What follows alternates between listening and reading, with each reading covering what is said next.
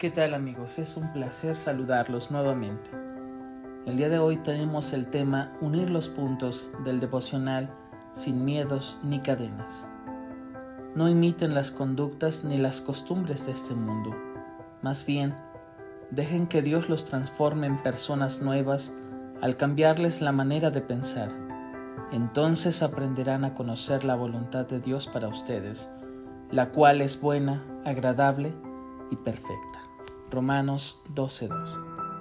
Hay algo dentro de cada uno de nosotros que hace que busquemos patrones, que conectemos eventos para darles sentido.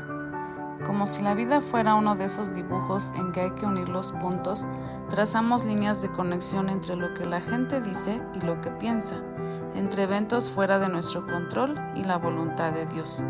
Aún al mirar las estrellas en el cielo, unimos los puntos dibujando constelaciones, la cruz del sur, la osa mayor, el puñal de Orión. Sin embargo, como un niño impaciente, a veces unimos mal los puntos. Entonces, en lugar de terminar un hermoso dibujo de un oso, nos queda un mamarracho inentendible.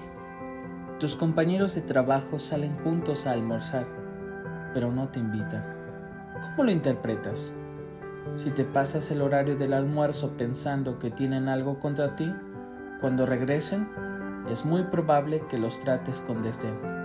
Entonces, lo que pudo haber sido un simple descuido sin mala intención, se transforma en un distanciamiento real. Tu marido nuevamente se olvida de sacar la basura. ¿Cómo unes esos puntos?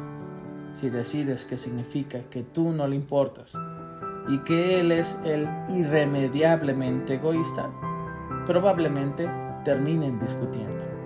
Nuestras interpretaciones modifican nuestra conducta y pueden generar profecías de autocumplimiento. Es importante recordar que aunque podemos ver las acciones, no podemos ver las motivaciones de los demás.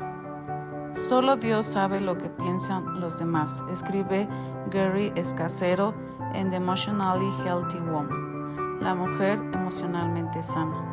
Sin embargo, a menudo jugamos a ser Dios cuando suponemos cosas acerca de los demás o interpretamos una conducta sin verificar los hechos. Estas suposiciones traen mucho dolor y confusión innecesarias. Como no podemos leer las mentes de los demás, a menos que preguntemos y verifiquemos los hechos, vamos a terminar con un garabato. Señor, por favor, Dame la paciencia y la sabiduría necesarias para no sacar conclusiones apresuradas.